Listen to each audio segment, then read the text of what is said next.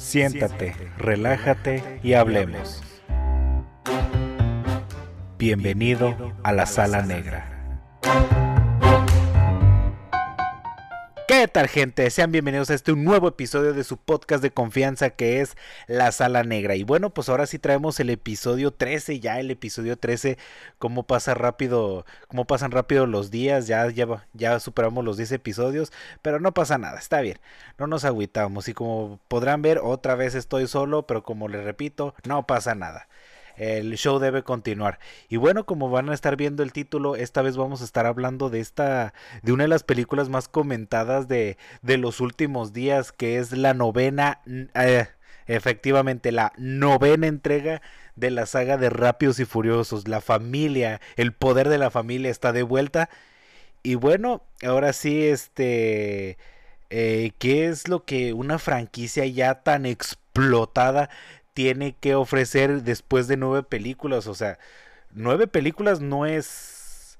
No es cualquier cosa. Ni, ni Harry Potter se animó a tanto. Y eso que fueron ocho películas. Star Wars en la nueve terminó. Eh, y no, bueno, vaya. Creo que en este sentido eh, es digno de analizar porque es una franquicia que inició a principios de los 2000 y es una y actualmente sigue vigente. Entonces nueve películas después qué tiene que ofrecer qué tiene que demostrar vaya porque estamos de acuerdo que es una franquicia que inició tratándose de, de persecuciones policíacas y de, de, carreras de autos clandestinas digo eh, callejeras. Y cómo evolucionó, cómo terminó ahora, pues ahora prácticamente ya es una película sobre espionaje, de, de terrorismo, de alta tecnología y tantas cosas que dices, ok, ¿cómo pasamos de haber estado en carreras callejeras a perseguir eh, narcotraficantes, terroristas, eh, no sé, quién sabe qué tanta cosa y creo que ahora vamos a un poco desmenuzar, vamos a hablar un poco de cómo estuvo la película y un tema del que quiero hablar que me llamó mucho la atención gracias a, uno de mis youtubers favoritos que es Beto Salas de en 10 puntos, que él en su crítica menciona algo muy interesante que es algo que yo sentí cuando la vi y ahora quiero analizarlo eh, en este episodio. Primeramente la película trata sobre, bueno, unos años después del, de los sucesos de la octava película, después de que Toreto se hizo malo, disque, y rescató por fin a su hijo, ya vive feliz y tranquilo con Letty, su hijo Brian, se llama Brian, en honor al personaje de Paul Walker.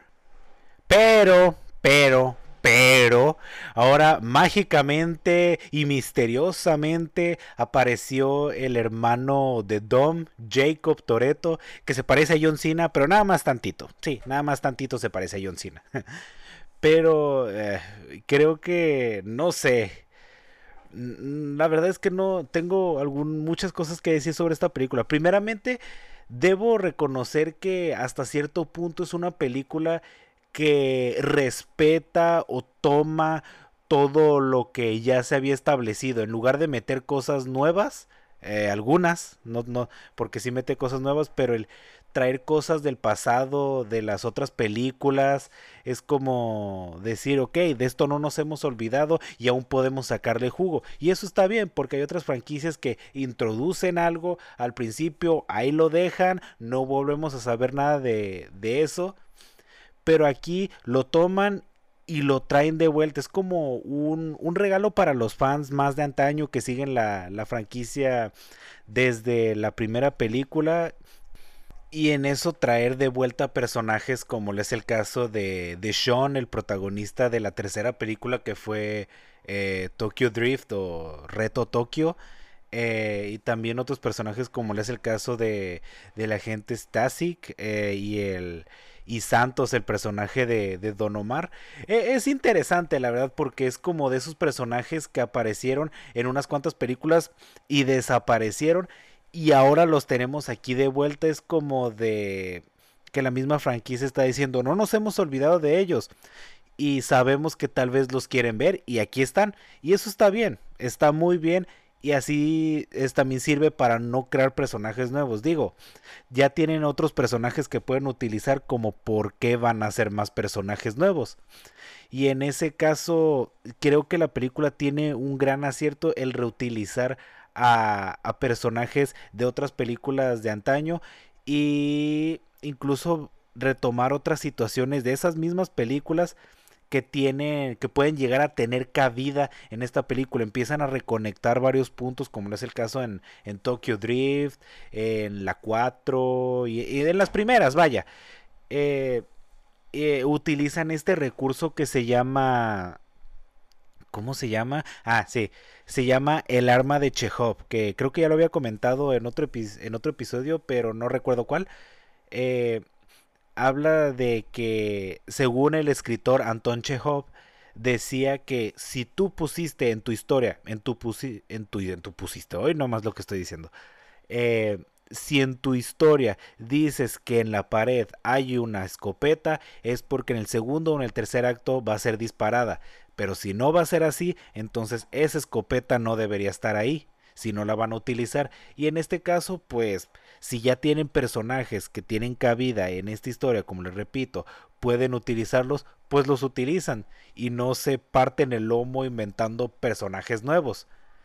Y otra cosa que también eh, creo que, vaya, creo que es el punto de la, la de esta saga que son los autos y todas las carreras, bueno, disque carreras y todas las piruetas extrañas que hacen en esa película. Creo que en esta, como en todas, se alocan, eh, no, no buscan hacer una gran innovación en el cine, ser eh, un gran referente para el séptimo arte en la ciencia ficción, en, las, en las películas del estilo callejero. No, o sea, simplemente toman ese tipo de elementos que la gente va a ir a ver y los ponen no se complican tanto la vida y realmente se siente, o sea, cuando tú vas a ver ese tipo de películas, ver destrucción, ver autos volando, lo cumplen, lo cumplen y con creces y eso, eso a mí me gusta, en el sentido de que en ese aspecto Rápidos y Furiosos nunca,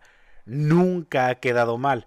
Carros bastante, bastante interesantes y muy buenos, la verdad a veces hasta uno le dan ganas de subirse a su carro y andar ñe, ñe, de un lado para otro. Pero creo que la película, repito, en ese aspecto cumple y toda la franquicia, toda la franquicia en tratándose de autos, de persecuciones y de piruetas en carros, nunca, nunca, nunca ha fallado. Incluso hay un aspecto bastante interesante y es el hecho de que en muchas escenas no hay CGI, o sea, no, no son efectos creados por computadora. Realmente son carros chocando, carros explotando, carros dando vueltas. Eso es, wow, hay que, hay que aplaudir en ese aspecto porque realmente le meten muchas ganas eh, en todas las carreras, que es por lo que la gente va a verlo, lo repito.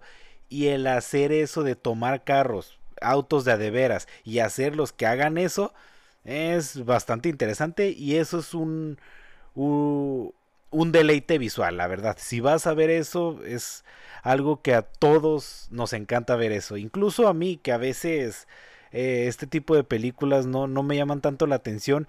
Ver eh, esos autos destruyéndose, dar vueltas, me quedo así como que, ajá, qué, chido.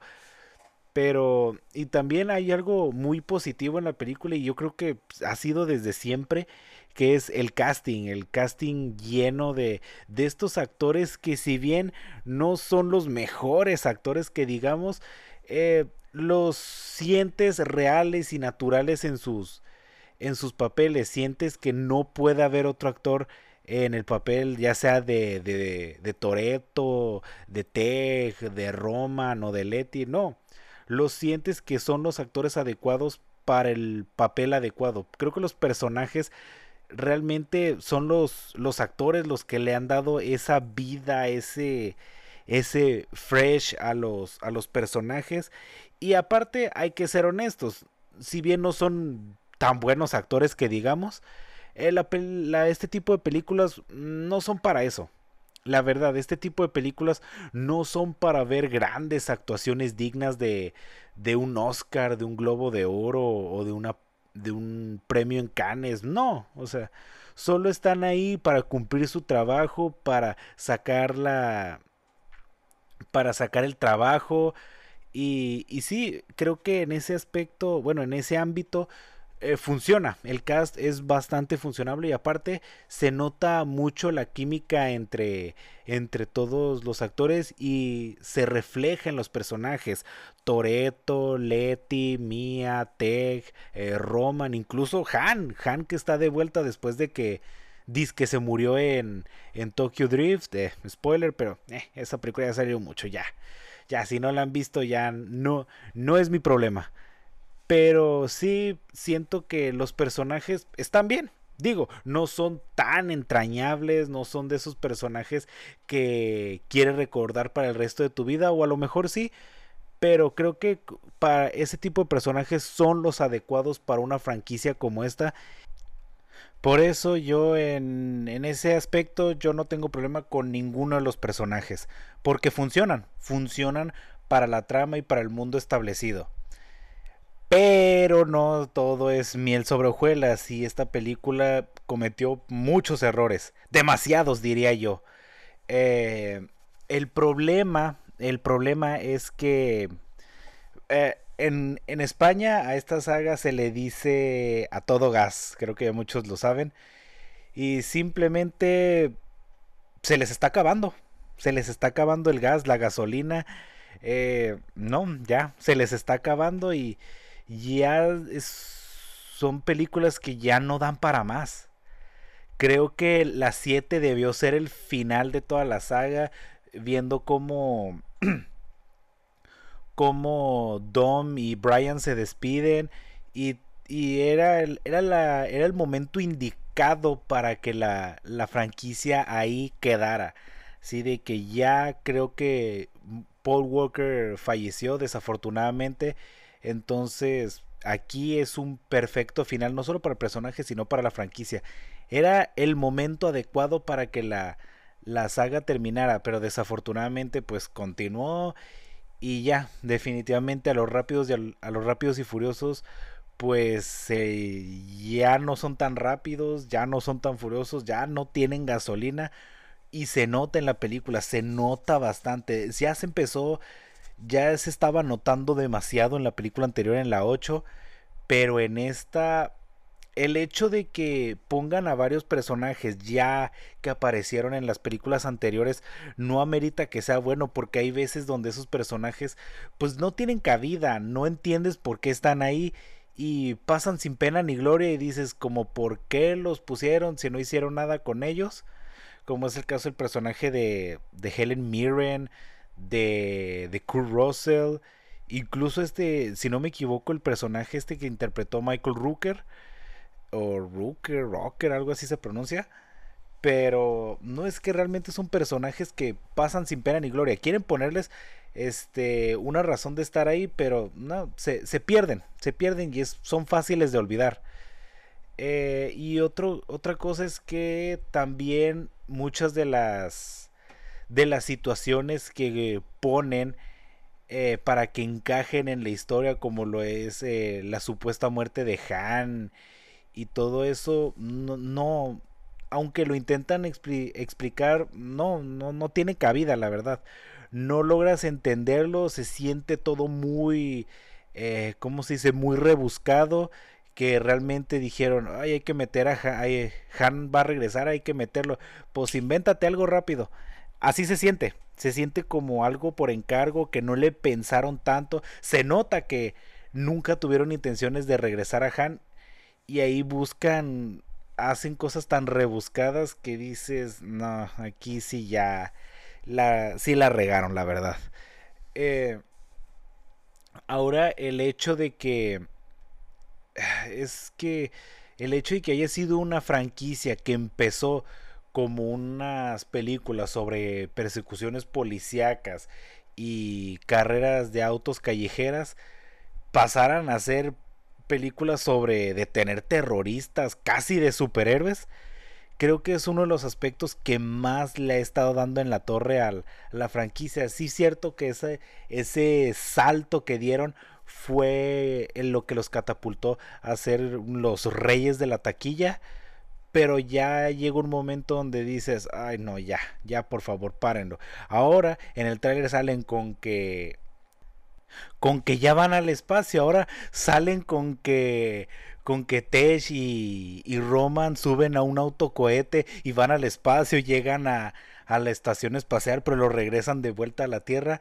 Digamos, este, bueno, pues solo llegaron ahí tantito, pero llegaron, o sea, ¿cómo pasamos de carreras de autos callejeras a ir al espacio? Ah, cierto que son esas franquicias que no, no te piden eh, que los le vean lo realista, solo disfrútalo, pero ah, ya es demasiado, es demasiado. Y eso ahorita, lo que quería hablar eh, de esta película en este podcast, que es, eh, bueno, ahorita continúo, de crean este auto y al principio cuando uno decía, ¿qué sigue? Que vayan al espacio porque en el spin-off de, de Hobson Show, aparte no sé si soy yo, pero como que en esta película sí se sintió la, la ausencia de la roca. Digo, no es como que sea un gran actor y, oh, la roca. Pero se había vuelto una parte esencial de, de las películas y ahora el hecho de que ya no aparezca, pues la verdad es que su ausencia llega a momentos a sentirse. Pero bueno, también es, a lo mejor no querían ponerlo contra John Cena de nuevo. Digo, ya se enfrentaron dos veces en WrestleMania, pero, pero fuera de eso, em, eh, en, la, en el spin-off de, de, La Roca y Jason Statham en Hobson Show, eh, presentan al primer superhumano, una persona a prueba de balas interpretado por Idris Elba. Eh, ok, ahí ya dimos el salto oficial a casi película de superhéroes, una persona eh, inmune a las balas, ahora un autocohete. Y uno al principio lo decía, ¿qué sigue? Eh, que vayan al espacio, pero uno lo decía como broma, pero parece que los productores escucharon dijeron, hay que mandarlos al espacio. Y es, eh, me recordó un poco al, al meme de, de, de, de Franco Escamilla donde dice, güey, era puro pedo. Eh, y aparte hay otro aspecto que sí, eso sí dije como por qué lo hicieron. Es, es el, el hermano de Toreto, Jacob. El problema no es tal cual el personaje, sino que por, por ocho películas Toreto ha estado dándole y dándole y dándole que no hay nada más importante que la familia y que no sé qué, o sea, la familia esto, la familia el otro, o sea, de que solo la, la familia es lo más importante del mundo, pero resulta ser que tiene un hermano, un hermano el cual culpó de culpó a que él había sido el causante de la muerte de su padre y todo ese tipo de cosas y dices que tú no eras el que estaba diciendo que la familia era lo más importante y tú mismo hiciste que tu hermano abandonara la ciudad porque dijiste que él mató a tu papá y son cosas muy incoherentes. Establecen una cosa y luego nos salen con que otra, otra cosa muy distinta. Que Toreto siempre hablaba de la familia y cuando se trata de su propia familia de sangre los desprecia y les hace el feo, excepto a Mía. Y a su hermano prácticamente le desgració la vida al acusarlo de haber asesinado a su padre. Y son grandes incoherencias que dices, eh, ¿por qué? O sea, no habían realmente necesidad de, hacer todo eso. Digo, se pudo evitar, se pudo evitar muy fácilmente. Y bueno, ya concluyendo con lo que fue la película de Rápidos y Furiosos 9, la verdad es que no vale mucho la pena, la verdad. No, realmente no, no vale la pena el, el tiempo. Cierto que si te gustan las, las, las escenas de acción exageradas y fuera de toda lógica humana, pues entonces, eh, pues entonces sí, mira, en eso sí vale la pena, pero... Mm, eh, pero, ah, no, la, la verdad es que esta franquicia ya, ya no da para más. Ya dio todo lo que tenía que dar y hasta más. Dio hasta cosas que no debió dar.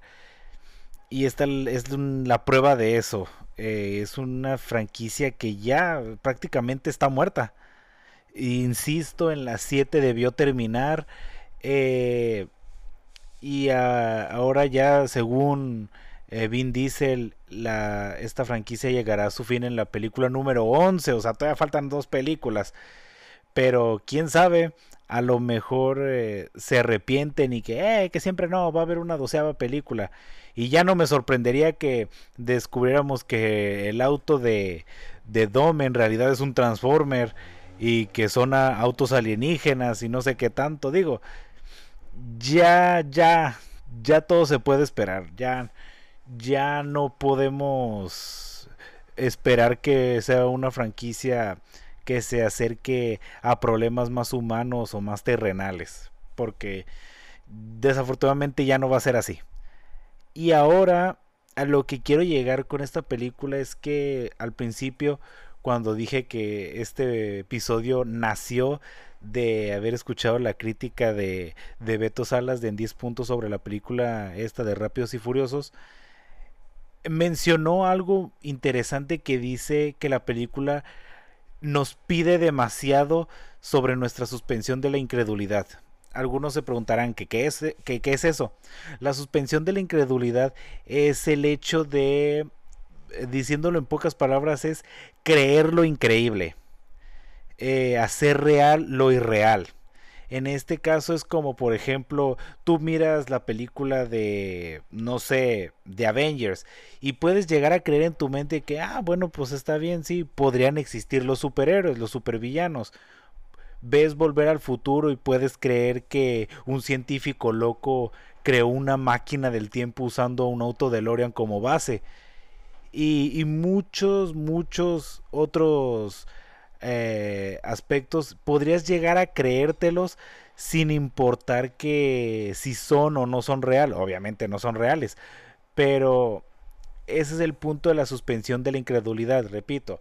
Es creer lo increíble, que tu mente se relaje lo suficiente y, pueda creer lo que está viendo. Pero hay límites, hay límites muy grandes y, y esta película ya sobrepasa esos límites. Digo, está bien que a veces eh, nos hagan creer cierto tipo de cosas, pero ahora el hecho de mostrarnos todo ese tipo de, de cosas como toda una lluvia de autos cayendo de un edificio y eh, todas las piruetas que dan hasta más de 10 vueltas en el aire los autos como si fueran autos de juguete creo que ya ya es demasiado ya. Eh, en, en el punto de una película te pide, es apaga tu cerebro, eh, no, no le busques la realidad, la lógica o lo realista todo. En este caso, pues sí, piden que que apaguemos tantito nuestro cerebro, pero vamos, o sea, esta película prácticamente no solo nos pide que, que apaguemos el, el cerebro, nos te está pidiendo que no tengamos cerebro, lo peor del caso porque hay situaciones tan raras, tan exageradas, que no, aunque lo intentes, no, no te las puedes creer. Porque ya es, y perdonen a mis vecinos porque están trabajando y el ruidajo que se oye de fondo, pero, pero pues no pasa nada. Eh, el hecho de que ya intentes que te digan, créetela, créetela, es una película. Pues sí, es una película, pero, pero no significa que debas matar toda lógica posible de dentro de ella es algo que se llama lógica interna. Debes cada película debe tener su, su propia lógica interna y hay películas que se les olvida. Este es un ejemplo de ella. Por ejemplo la película que comenté en el episodio pasado de de, de Tomorrow War cierto que es para puro entretenimiento hay muchas cosas muy de ficción que dices, ay, ya no inventes, eso ya es demasiado. Pero aún así tiene cierta lógica interna como es el hecho de que vienen del pasado. ¿Por qué? Pues porque en el futuro se les están acabando los soldados y necesitan reclutas. ¿Y cómo le hacen para que todo el mundo se entere? En medio de un, en pleno partido de, de, en pleno de un partido del Mundial de Qatar 2022. Mm, es bastante lógico. Eh, ¿Cómo funciona el viaje en el, en el tiempo? ¿Qué importa? O sea, puede funcionar como tú quieras. Tú di este, esto va a funcionar así y ya. Tiene una lógica interna. No abusa de, del hecho de que créetelo todo.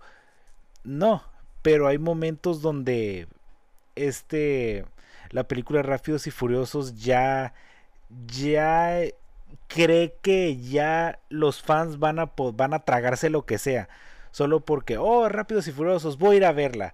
Oh, es Rápidos y Furiosos, voy a creerme todo lo que pase, no me voy a cuestionar nada. Pues no, no, no es eso. A final de cuentas todos somos humanos y es imposible no pensar de que esto en la vida real no pasaría. Esto en ciertas circunstancias sería algo totalmente absurdo.